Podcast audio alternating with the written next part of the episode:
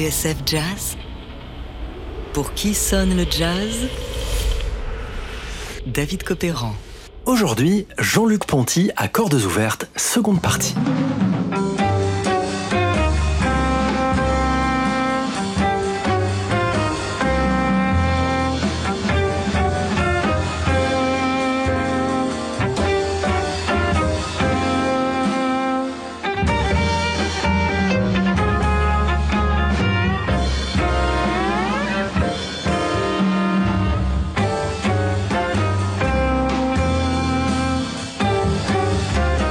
Combattre un certain préjugé contre le violon, que beaucoup considéraient comme pas adapté au jazz moderne.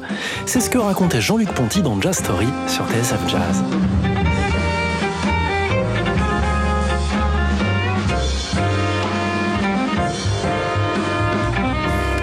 1970, dans les colonnes de Jazz Magazine, Alain Gerbert insiste. Ponty ne veut pas être considéré comme un violoniste, il est d'abord un jazzman. Au-delà de l'outil, le violon, il veut d'abord sonner comme un saxophone ou une trompette. Ce qui compte pour lui, c'est l'improvisation. Dès le début de sa carrière, une angoisse a obsédé Jean-Luc, celle d'être étiqueté à vie premier prix de conservatoire. Voilà pourquoi, après son premier disque, à 21 ans, Ponty va larguer les amarres, direction les États-Unis.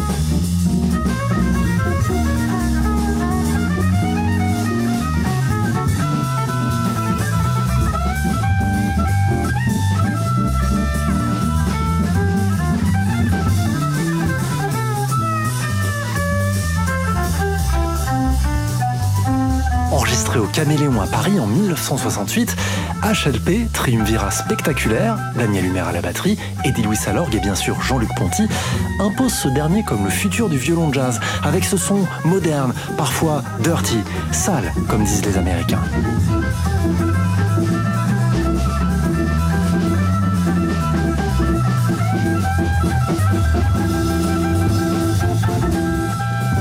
Résumé, Ponty a du chien.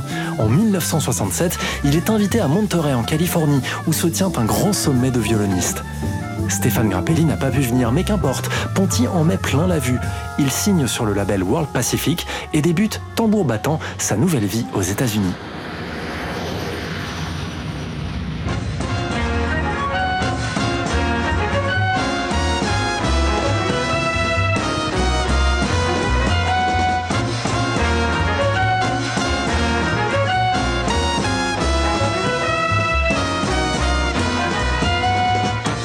Premier disque avec Gerald Wilson et son orchestre, Ponty rencontre un jeune pianiste alors inconnu, George Duke.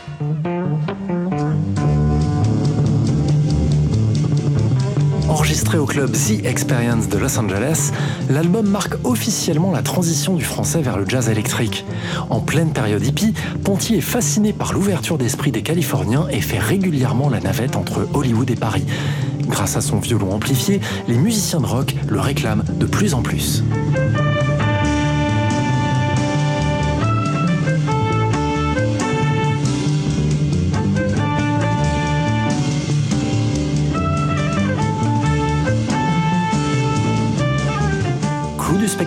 Frank Zappa, qui arrange pour lui tout un disque de ses compositions, King Kong.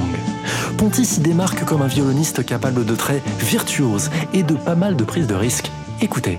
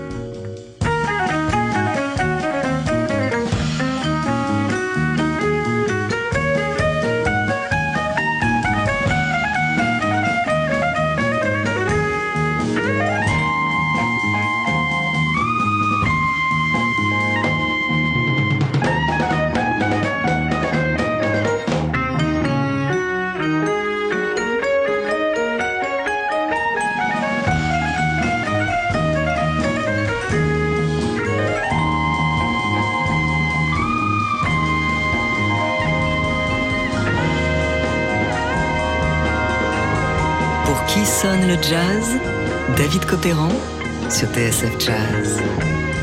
Aujourd'hui, Jean-Luc Ponty à cordes ouvertes, seconde partie.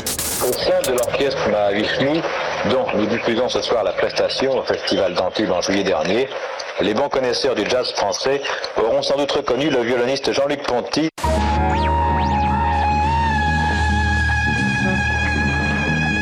Lorsqu'il se produit au Festival de Montreux avec le Mahavishnu Orchestra de John McLaughlin en 1974, Jean-Luc Ponty vient d'achever sa mue.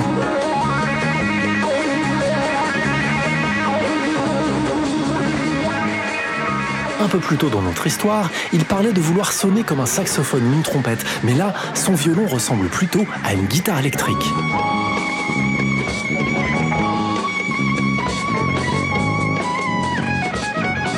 Ponty a rencontré John McLaughlin à New York, en même temps que le batteur Tony Williams. Ils ont tourné ensemble pendant un mois, lorsque le Mahavishnu Orchestra jouait en première partie du Mothers of Invention de Zappa. Ponty et McLaughlin se rejoignent sur beaucoup de choses. Tous deux sont fascinés par le violon et par la musique classique. Leur rencontre fait donc des étincelles, même si Ponty, et ce sera l'une des raisons de son départ du groupe, n'acceptera jamais de suivre le guitariste, adepte du mouvement sectaire dirigé par le gourou Sri Chinmoy.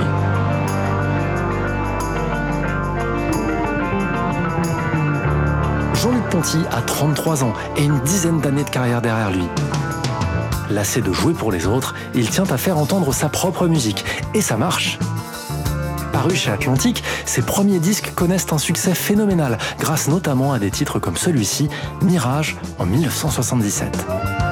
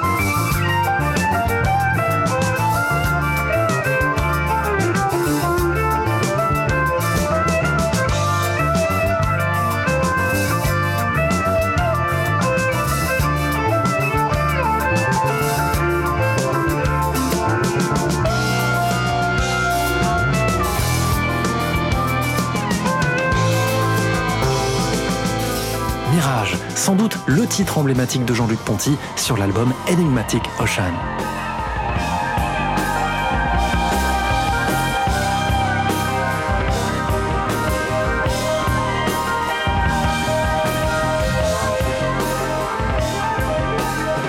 Partir de là, le violoniste expérimente tout azimut. Les synthétiseurs, les pédales d'effet, le numérique et les nouvelles technologies d'enregistrement, toutes ces innovations dont il use pour repousser les limites de son imaginaire. Un morceau comme In the Kingdom of Peace sur l'album Fables illustre parfaitement ce propos.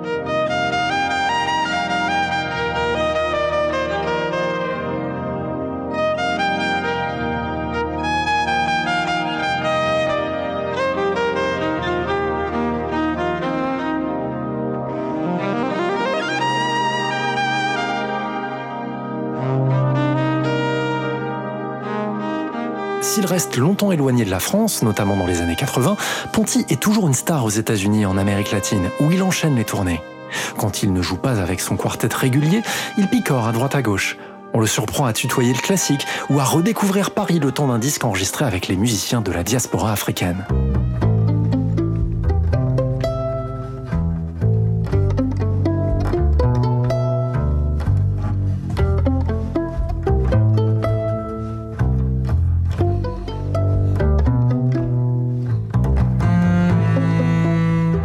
Fait plus rare ces dernières années, Jean-Luc Ponty n'a jamais cessé de pratiquer son violon. En 2015, après des années de collaboration, il enregistre D-Strings avec le contrebassiste Stanley Clark et Biréli Lagrène à la guitare qui succède au banjoïste Bella Fleck. L'occasion d'un retour tout en acoustique. Février dernier, enfin, Ponty déclare en interview que son live at the Bern Jazz Festival, en duo avec son ancien complice, le pianiste Wolfgang Downer, sera probablement sa dernière production. Le contraste avec ses premiers enregistrements dans les années 60 est saisissant. Si on le reconnaît au premier coup d'oreille, son violon désormais se fait plus sage, empreint d'une certaine nostalgie.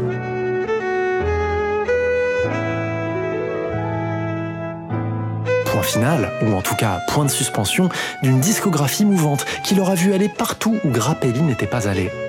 Devenu à son tour une référence, on peut dire sans trop se tromper que Jean-Luc Ponty a fait entrer le violon dans l'ère moderne, pavant la voix à tous les violonistes d'aujourd'hui.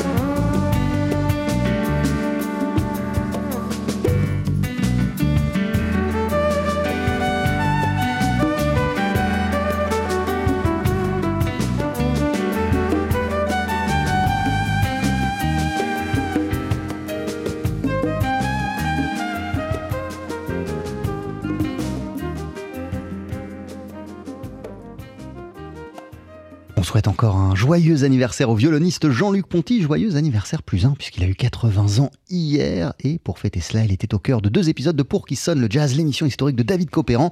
Vous pouvez tout réécouter dans nos podcasts sur le tsfjazz.com.